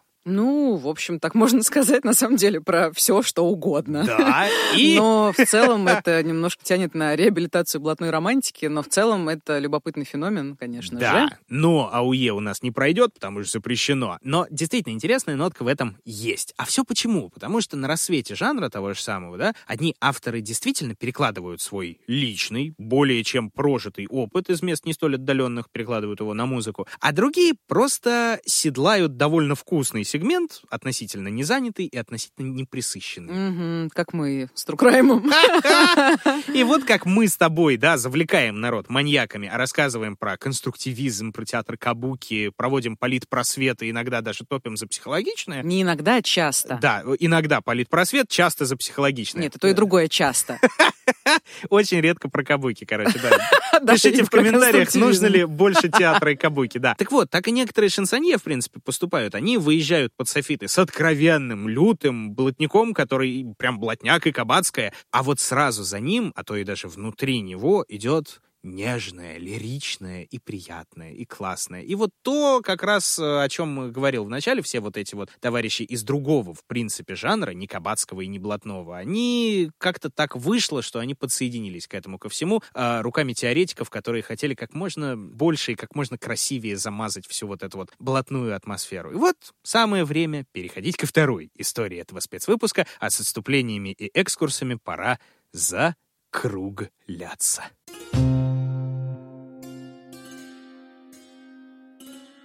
7 апреля 1962 года в городе Тверь, который тогда назывался Калининым, в самой обычной семье инженера-строителя и бухгалтерши родился мальчик Миша Воробьев. Жил и рос в пролетарском районе, где до горизонта раскинулись серые промзоны. Ходил в школу, хоть и с переменным успехом, и иногда сбегал с уроков. Посещал музыкалку, учился играть на баяне, правда, не доучился. Зимой стоял на воротах, ловил шайбу. В целом, ничего особенного. Типичная жизнь подростка из не самого большого города, образца 70-х. С одной только деталью. У Миши была настоящая страсть — музыка. Так, а ты говорил, что он вроде бы не доучился в музыкалке. Не-не-не, не доучился он в музыкалке на баяне А. играть. А вот дома он сам разбирается в гитаре, потому что именно на гитаре играет его главный кумир — Высоцкий, которого мы уже упоминали. И вот, вдохновляясь пластинками с хриплым, глухим баритоном, Миша наигрывает знакомые мелодии, а вскоре и сам начинает писать стихи и превращать их в песни. Но, тем не менее, жизнь идет своим чередом. После школы армия, служба там в каких-то ракетных войсках где-то на землях Украинской ССР. После армии завод, а точнее даже не завод, там работа в логистике, если это сейчас так можно назвать. Лет 10 Миша водит грузовик, развозя молочку по улицам родной Твери-Калинина. Но все это время он играет на гитаре и все это время пишет, в основном для себя. Правда, где-то на четвертом году работы водителем он успевает поступить в институт ненадолго, да, там перспектива сидеть в кабинете ему очень сильно не нравится, так что он бросает это все. Зато там, в академических стенах, он узнает о конкурсе авторской песни и думает, а чем, собственно, черт не шутит. Он выступает с песней про Афганистан, так она и называется про Афганистан, и завоевывает приз зрительских симпатий, которым он всю жизнь страшно гордился. А почему про Афганистан? Он же не служил или ему просто захотелось? Ну, конечно, да. Написать про Афганистан. Ну, так, э, смотри, это если 87-й год, да, это пару лет до Мгм. конца советского участия в конфликте, это травма же целого поколения, и очень многих оно коснулось прям напрямую. Собственно, ну и сама песня, она посвящена вернувшемуся из Афгана, и по распространенной легенде, конкурс вот этот, где он спел эту песню, судил известный бард Евгений Клячкин, который подошел к призеру и сказал великую историческую фразу «Миша, тебе надо работать». Имеет в Кошмар, виду ужасная фраза. ну а что делать? И причем, э, судя по всему, он говорил не про то, что тебе надо работать, парень. Это вот не песни писать, а молочку Ну, дальше понятно, развози, да. работай. Нет, он именно как раз про творчество. И с той поры Миша стал писать еще яростнее, но уже не как Миша Воробьев, а под псевдонимом Михаил Круг. Слушай, а почему круг? Я вот не знаю, почему он круг. Он что, сыр? Да, Мария, это и, эм, вот это прям великолепная шутка была, да. Но смотри, как водится, тут э, версий миллион, одна краше другой и страшнее тоже другой. Часто встречается среди коллег по шансону, что Миша просто был очень большой, очень плотный и чисто такой круглый. Ну да. Да, именно поэтому э, вот такое прозвище. Но это странно немного звучит. Извини, Миша, Круг, а Малевич, Квадрат. Казимир. Квадрат. Все отвратительно. Развезло тебя. Я молчу. После Леннона. Я тоже не пошутил про Леннона, да, что... Про Ленина. Мне, кстати, Да-да-да. автоматические субтитры на Ютубе все время писали «Ленин, Ленин». Да, как стоит Ленин на броневике. да, Я, товарищ Ленин, Ленон, Ленон. Нет, товарищ, я вождь мирового политеата, Ленон.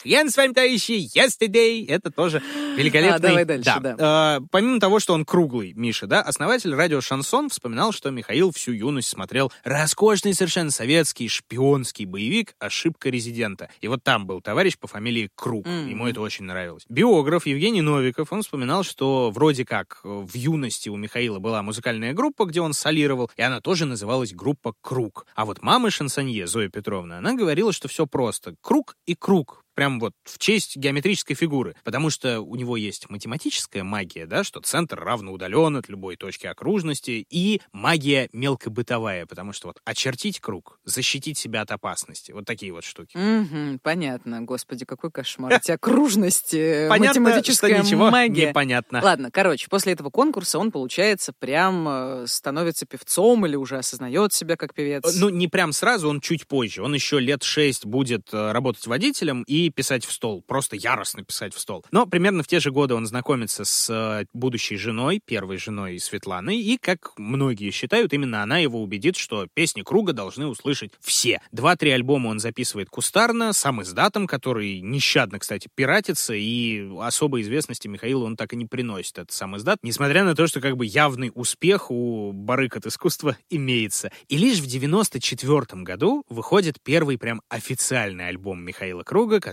приведет его к успеху, перевернет всю жизнь и возведет новую звезду на музыкальный Олимп 90-х.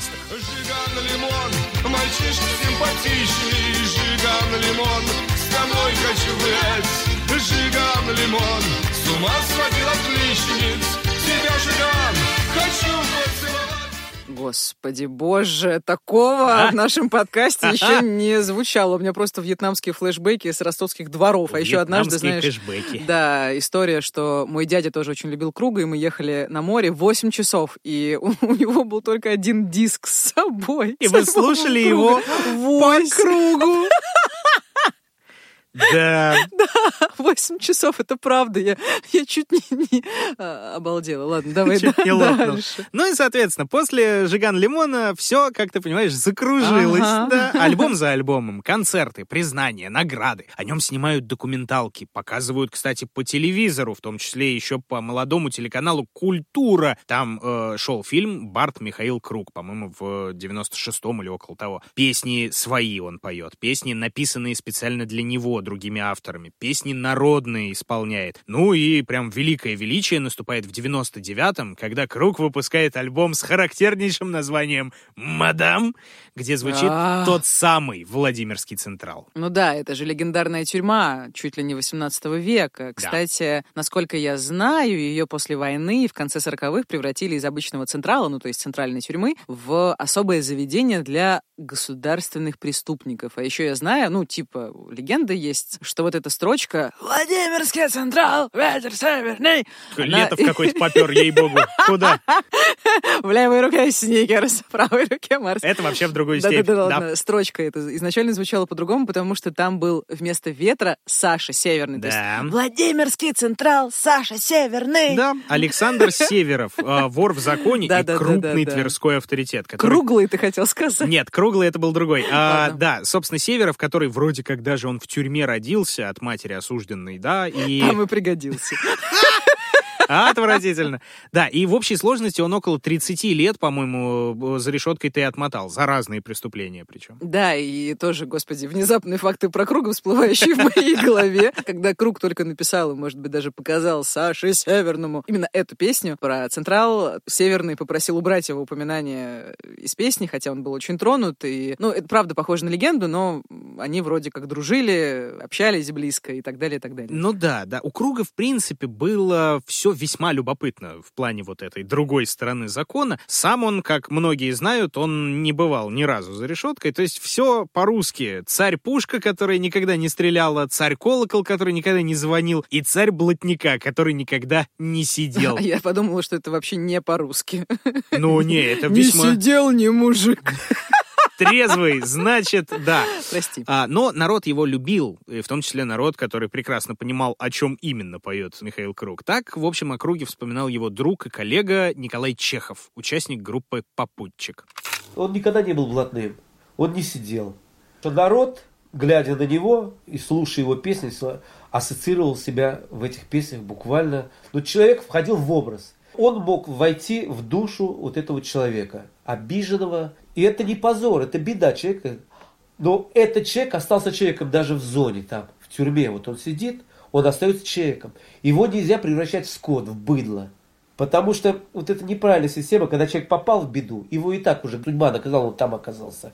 Так надо в нем, в этом, даже этого человека, оступившегося, попавшего в беду, видеть человека. И вот Миша в этом видел свой долг. Почему он бесплатно ездил по этим зонам, он давал концерты, он песни эти играл. А для людей это был как глоток свежего воздуха. Они видели своего героя, кто там сидел.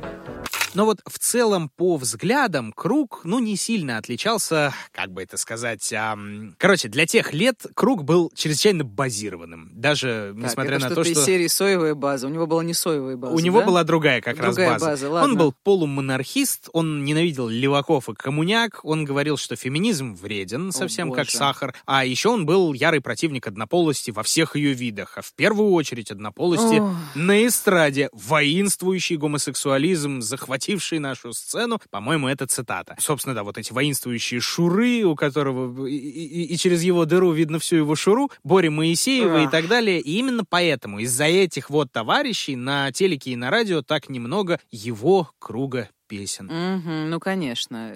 Моральные дилеммы про однополые связи в околотюремной культуре мы обсуждать не будем. Да, наверное, нет, потому что в этом вопросе всего два стула, и победишь ты только если выйдешь из комнаты и не сядешь ни на один из них. Тем не менее, вот такая вот базированность, она как бы не помешала. Михаилу Владимировичу прокатиться с гастролями и по странам СНГ, и по Штатам, и по Израилю, кстати, к русскоговорящим репатриантам, иммигрантам аж нескольких волн, ну и в первую очередь последней, конечно же, волны, аккурат 90-х годов. Кроме того, Круг, если вдруг кто не знал, он состоял в ЛДПР, и он был целым помощником Жириновского по культуре.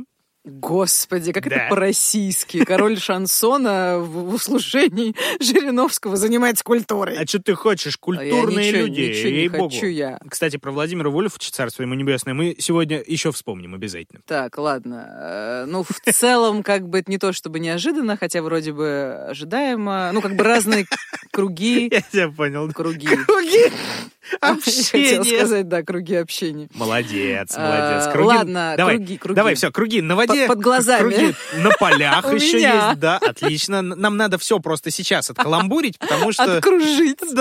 Да. Потому что переходим мы к другой части истории, гораздо менее веселой, а именно к событиям 2002 года.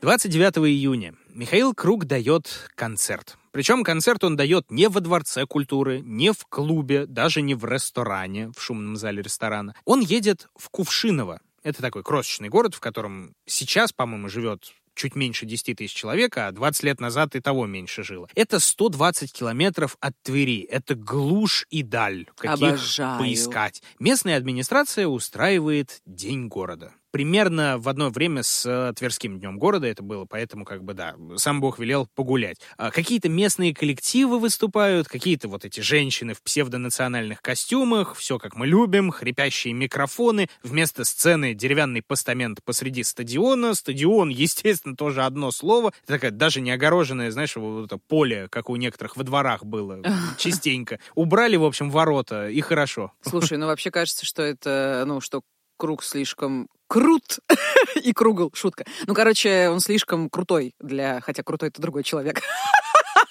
Общем, Прости я- нас, я Игорь. хотела- Я хотела сказать, что это не формат для звезды такого масштаба. Ну да, он в нее круг. не вписывает. А, да. А мы же обещали отшутиться, но нет, ладно. Казалось бы, действительно, он э, слишком ши- широк и хорош. Но администрация ему пишет, и он довольно скоро соглашается. А вот когда наступает 29 июня, люди выглядывают в окно и видят, что погода испортилась. Дождь, прохладно, никакого праздника, шарик не дали, ничего нельзя. Ну, как бы своими силами они все равно проведут, потому что надо. Но на великого шансонье уже, наверное, можно не надеяться, но куда он поедет? Дождь. И вот праздник готов начаться, люди стоят, люди стоят, кто в дождевиках, кто под зонтиками, все мерзнут, но никто не уходит, потому что им обещали, что круг выступит. Они ждут. А потом происходит то самое обещанное чудо. К стадиону внезапно подъезжает черный Мерседес с красным госномером, на котором вместо цифр выбито М. Круг. И выходит он. А выходит он просто потому, что люди его ждали. О, Да. Ну, конечно, черный Мерседес с М. Круг. А почему он просто на колесе не приехал? Ладно, Извините, Да отвратительно. что ж ты делаешь-то, а? Я Прикатил. ужасная, прикатил. Ладно. Кошмар. Ну, в общем, он такой действительно, у него был образ, да, такого простого, человечного, все, народ. э, Конечно. Для народа, из народа в народ. Собственно, да, он частенько э, делал это, вот, собственно, и говорили, да, до этого, что он ездил по зонам тем же самым, по Ага. стране и так далее. И плюс к этому, ко всему, к роскошному его образу, концерт в Кувшиново он давал бесплатно, как и многие свои другие. Ну, потому что денег до жопы, во-первых, было в целом, и он мог себе позволить. Ну и действительно, это вот человечный жест. Это прекрасно. Он отыгрывает всю программу, он поет и танцует, он смеется и плачет натурально на каких-то песнях. Короче, праздник состоялся. Следующий день, 30 июня, Круг отдыхает, понятное дело, в своем трехэтажном загородном доме под Тверью. Он собирает друзей, большую семью, пир горой, шашлыки, еще что-то. Душевно-душевно сидят. К вечеру гости разъезжаются, в доме остаются шесть человек. Сам Круг, его жена, уже вторая на тот момент жена, Ирина. Ее мама, теща Круга, получается, она приехала вообще ненадолго и собиралась уезжать вечером, но ее уговорили остаться и положили на третьем этаже. А еще трое детей. Старший сын Круга от первого брака, дочь Ирины, падчерица, получается, Михаила, и их общий сын, совсем еще маленький Саша. Все потихонечку укладываются спать,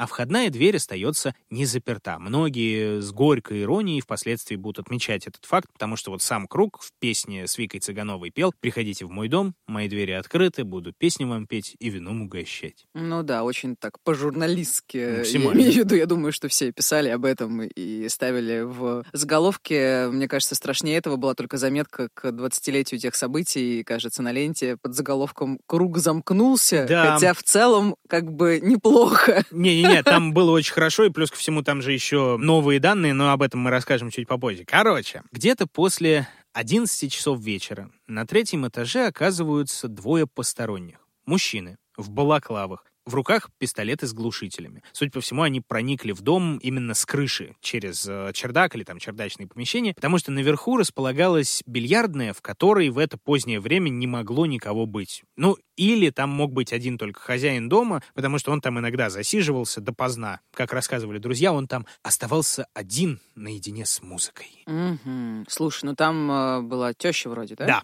да, которую вот на третий этаж положили поспать, и ее первые встретили злоумышленники. По всей видимости, женщина проснулась, увидела двух мужчин в масках и закономерно закричала. На нее напали, попытались заставить замолчать, несколько раз ударили. Она сопротивлялась и даже в какой-то момент стянула с одного из нападавших маску. И в это самое время наверх поднимается Ирина, жена Круга. Она услышала крики матери и шум на третьем этаже. Она открывает дверь, и лицом к лицу сталкивается с одним из нападавших, с тем, с кого сняли маску.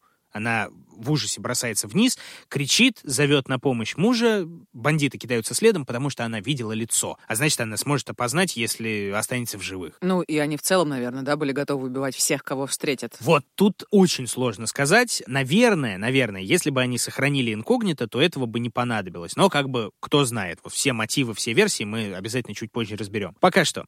Они выходят на лестницу и видят, как убегает жена Ирина и как к ней навстречу выбегает сам Круг.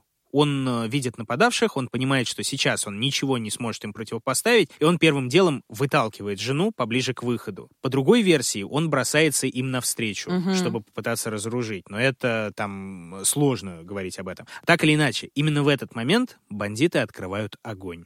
В Михаила попали дважды. Первая пуля пробивает легкое, почку и застревает в тазовой кости. Потому что стреляют они сверху, они идут с третьего этажа, а он на втором. Он еще пытается сквозь боль, сквозь шок бежать, но вскоре силы его покидают, и Михаил теряет сознание. Вот так потом об этом вспоминали соседи круга, пенсионеры Савосины.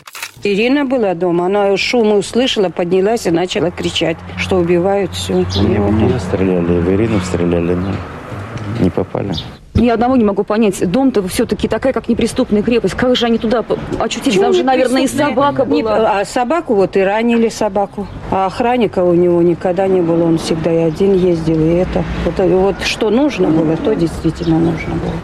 Да, все это время, во время нападения, в доме заливается лаем пес. И перед тем, как скрыться, преступники выстрелили в собаку. Слушай, а жена, он же ее вытолкнул или как? Э, Ну да, э, она выбежала из дома и кинулась к соседям первым делом. Она, значит, просит о помощи, она пытается спрятаться, и она все время говорит, что дома, дома остались муж, э, мама и, самое главное, дети. Ну да, там же трое детей, да?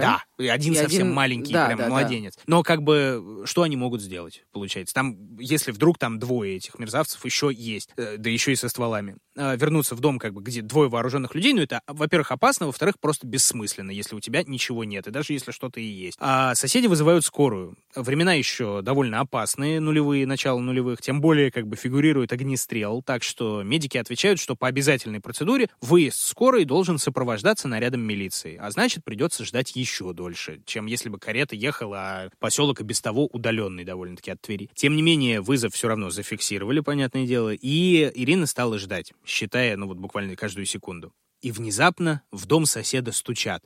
Это стучит сам Круг. Обалдеть. Раненый же, Да, да? да, то есть он пришел в себя, и вот он, истекая кровью, он добирается до соседнего участка из последних сил. Также из последних сил он говорит, что дома теперь должно быть безопасно. Вроде как бандиты ушли, я их не видел. Посмотри, что с детьми. Сосед сажает его в машину и сам везет в больницу, в город. А Ирина бежит домой, к детям, к раненой матери, которую она, кстати, уже готова была считать погибшей. Но благо все обошлось, потому что старший сын играл всю ночь в компьютер, ничего не заметил, потому что он был в наушниках. А младшие дети просто мирно спали, и выстрелы из глушителя их так и не разбудили. Ну и потом, наконец-то, подоспела скорая, и э, даже раненой теще была оказана должная помощь. Так, а сам Круг? Его довез сосед до больницы, потом главврач еще говорил, что медики были предупреждены, была готова операционная, бригада на стороже, и они сразу же сделали все необходимое. Потом тот же сосед, правда, вспоминал, что когда вызывал скорую, ему сначала сказали, ну мы как вот до вас доедем, нам некогда, у нас тут день города, извините, потом ждите. Так или иначе, медики все-таки, скорее всего, действительно сделали все, что могли сделать. Но 1 июня 2002 года Михаила Владимировича Воробьева не стало.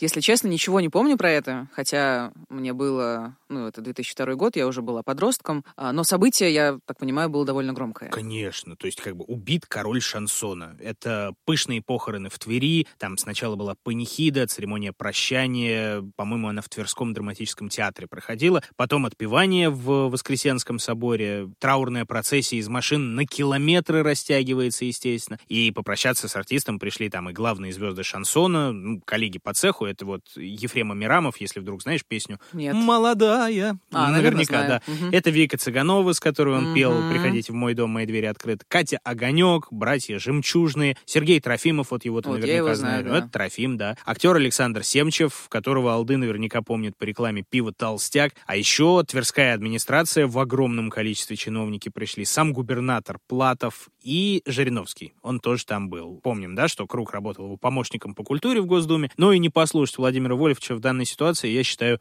преступным.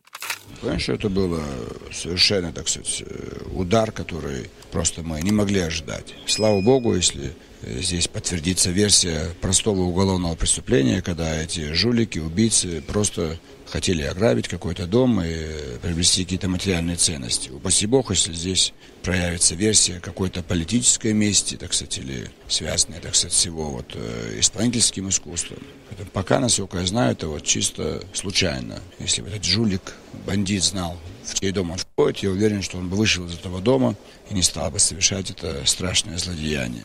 Потом э, Жириновский на кладбище уже вспоминал безвременно ушедших певцов, что вот был Высоцкий за 20 лет до этого, был Цой, был Игорь Тальков, и вот теперь страна потеряла Круга. Жириновский, в принципе, был безумного мнения о Круге и о его творчестве, он его постоянно сравнивал именно с Высоцким, потому что вот Круга никто не может заменить. Так, слушай, а он сказал, э, слава богу, если подтвердится версия простого уголовного преступления. То есть, как бы думали про какой-то простой грабеж, который вот неожиданно обернулся убийством, но, э, значит, уже тогда, уже на похоронах тонах люди думали, наверное, да, что могло быть и заказное убийство, да, все-таки. Ну. более серьезный криминал. Ну, конечно. Ну, как часто это бывает в таких случаях, когда вот гибнет кумир, сразу подключается конспирология самых разных сортов, что там убийство Есенина, например, да, которое самоубийство, но его инсценировали правительственные органы, возможно. Что Цою там подрезали тормоза на мотоцикле, ну Но и он так далее и тому ну, подобное. неважно. А, ну, в общем, как видишь, да, классика. Ага. А в случае с кругом было вообще очевидно, что теории будут, потому что, ну, как бы, шутка ли, да, человек вращался в таких злодейских кругах э, с преступниками на короткой ноге и с ментами еще за руку здоровается Мгм. одновременно, и в искусстве, и во власти. Мнение своего не скрывает, на критику отвечает резко и без обиняков. А таких у нас никто не любит, как мы знаем, даже если любят все. Ну, короче, про заказное убийство заговорили сразу. Конечно, конечно. Например, продюсер Вадим Цыганов где-то упоминал, вроде как Михаил совсем недавно записал новый альбом, должен был получить за него гонорар, а значит, деньги должны были быть в доме. Куда-то это просочилось, какие-то злодеи, значит, решили просто обнести дом Мгм. круга. Но эта версия очень быстро разбилась, а железобетонный аргумент, come on, кто вообще мог пойти на такое, обнести дом самого круга? Это насколько у вора ничего святого нет, чтобы пойти к такому человеку в гости? Ну, и если все это вскроется, долго такой вор как бы не проживет, его Да. же свои грохнут. Тоже как бы. аргумент, естественно, да. Другие, в свою очередь, говорили, что Михаил все же что-то с кем-то не поделил, несмотря на то, что у него было великое уважение криминального сообщества, кому-то он мог нанести обиду, или он там деньгами не делился, или песню не посвятил. Разные очень были предположения, и вот кто-то таким образом решил отомстить, значит. Слушай, ну тоже странно. То Как- есть э, конечно. убийство, понятное дело, было делом частым, хотя обычно честные воры, воры до этого э, не любят или не должны доходить, Ну, но типа. все же убийство это за какой-то проступок особого, ну вот прямо из ряда вон выходящего характера. Вот тоже аргумент, да. И в итоге все захрясло.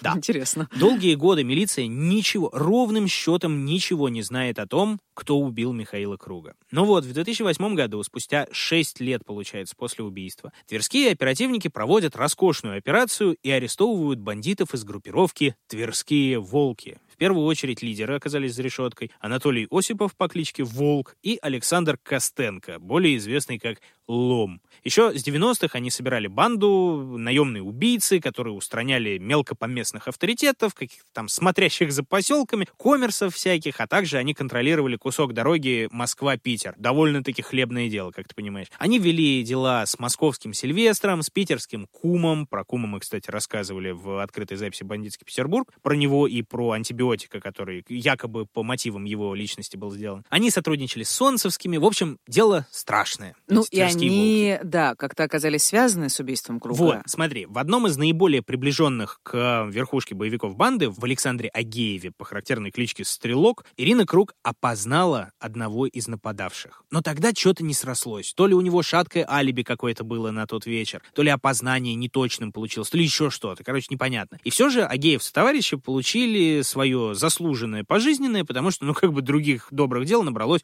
полная варежка. Да, но с Кругом ничего не понятно. Да. Четыре года спустя в газетах проходит любопытнейший слух. Якобы какой-то пожизненно осужденный рассказал, что убийцу Круга завалили свои же. И вроде бы захоронен он вместе с другими жертвами разборок там-то и там-то. Следователи действительно нашли какое-то захоронение, какой-то скелет десятилетней давности. Журналисты это стали раскручивать. Откуда-то появились сведения, что скелет принадлежит некому Дмитрию Веселову, тоже товарищу из числа тверских волков, и тоже вроде как он принимал участие в налете на дом Круга. Правда, СК тогда вот никаких подтверждений так и не выдал. Мгм. А есть вероятность, что они просто решили все спихнуть на мертвеца? Честно говоря, я думаю, что так и произошло, потому что в следующие годы телевизионщики брали неоднократно интервью у разных волков, и вот э, киллер Осипов говорил, да, вот этот вот Веселов Круга и убил. А Агеев, которого, помнишь, одним из первых Да. э, опознали, который тоже был в ту ночь в доме, он рассказал, действительно, мы вместе с Веселовым, с Митяем Веселовым пошли, стрелял мой подельник Митяй, ну, я не при делах. И вообще, многое он действительно спихнул на этого Дмитрия Веселова. Давайте, собственно, Александра Агеева этого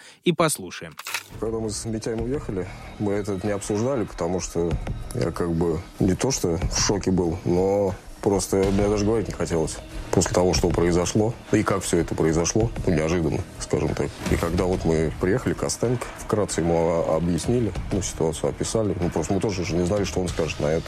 Ну, Костенко тоже был не то, что как бы в шоке, если выражаясь не матом, то офигел сильно.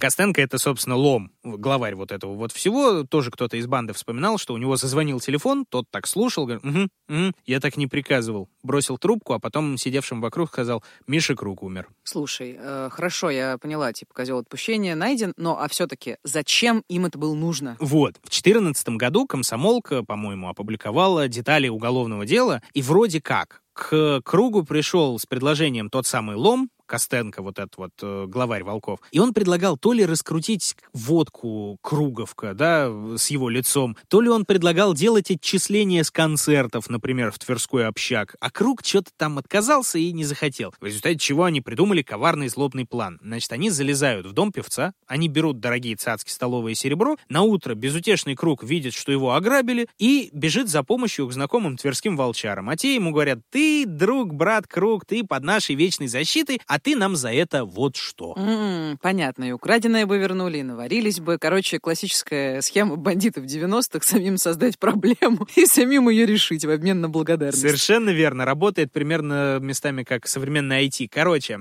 снова повторюсь, это Неожиданно, классическая, ладно. между прочим, схема бандитов по всему миру и во все времена. Потому что схема рабочая, к великому сожалению. Но так или иначе. Эта версия теперь наиболее правдивая. Звучит, по крайней мере, сейчас, вот на 23-й год. Крупный авторитет отправляет двух уродов на ограбление. Те открывают огонь, когда все пошло не по плану. Неудачливый убийца понимает, что долго ему не прожить, и оказывается прав. Завалили его действительно свои же. По одной из главных версий, кстати, это сделал киллер тверских волков Александр Осипов, сын одного из главарей, по прозвищу Волк-младший. Да, но как бы какая разница? Потому что волчары все равно сидят на пожизненном, выходить у них ни причин, ни надежд особенно нет, больше им лет не добавишь. В любом случае, погиб человек. И причем, э, судя по воспоминаниям, погиб человек добрый, душевный и, очевидно, талантливый. Можно очень по-разному относиться к его творчеству, к его жизни. Э, Сколько угодно говорить, что как бы с волками жить по волчьи выть, и ни к чему хорошему знакомства в криминальных кругах не приводит. Но человека нет. И те, для кого его песни были лекарством, горюют. И горюют совершенно оправданно. Приходите в мой дом, мои двери открыты, буду песни вам петь. И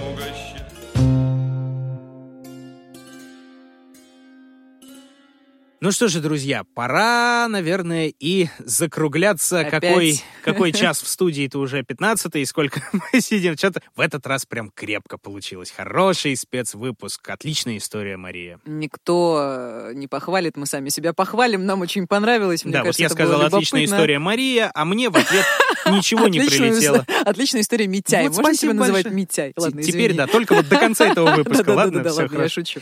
Короче, мне правда очень понравилось. Здорово, что мы отвлеклись от маньяков и рассказали о чем-то другом. Чуть более светлым, да. Да, да. Так, э, чего, друзья, нам понравилось это все прекрасно. Понравилось ли вам? Пишите в комментариях, стоит ли нам еще вот так вот экспериментировать и залезать на территорию друг друга, или все же остаться в своих уютных регионах. Да, ну и по самим историям, по музыкальным предпочтениям, кто кого победил бы в конкурсе «Голос», Леннон или Круг, тоже делитесь мнением. А это, кстати, очень интересно. Да, собственно, я думаю, через какое-то время появится в наших соцсетях опрос Леннон или Круг, и тогда-то мы И и мы узнаем. много чего поймем про нашу аудиторию.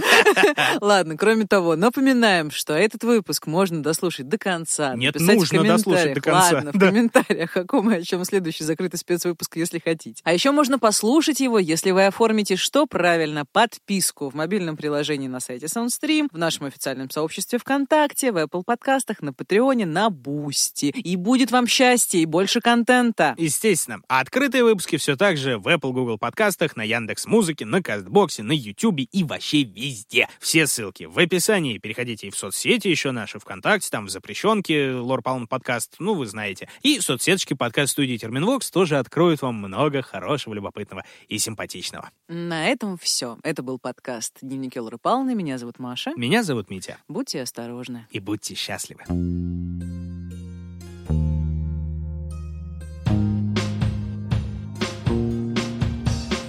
Над подкастом работали ведущие Мария Погребняк и Дмитрий Лебедев, звукорежиссер Тимофей Сулимов, продюсер Мария Погребняк, соавтор идеи Кристина Крыжановская. В подкасте использованы фрагменты из документальных фильмов «Я убил Джона Леннона», режиссер Крис Уилсон, «Человек, который застрелил Джона Леннона», производство Yorkshire Television Production, цитаты из книги «Позволь мне разобрать тебя» внутри разума Марка Дэвида Чепмена, человека, убившего Джона Леннона, автор Джек Джонс, а также отрывок из песни «Strawberry Fields Forever». Официальный YouTube-канал группы Beatles. Песня предоставлена YouTube компании Universal Music Group. А также фрагменты из архивов РТР, цикла «Давай поговорим с Сергеем Елисеевым», документального фильма «Жизнь и смерть Михаила Круга», программы «Волчья правда по делу Круга» и отрывки песен «Жиган Лимон» и «Приходите в мой дом», United Music Group и другие авторские сообщества. Следующий выпуск о тех, чьи преступления пугают сильнее прочих. О тех, чьи имена неизвестны, поступки необоснованы, а помыслы темны. О тех, кто вершил зло годами и десятилетиями. Но по каким-то причинам так и не попался. А если конкретно, о широком лице с фотороботов и таинственном человеке с топором. О так и не найденных детях, мафиозных разборках и немного о джазе.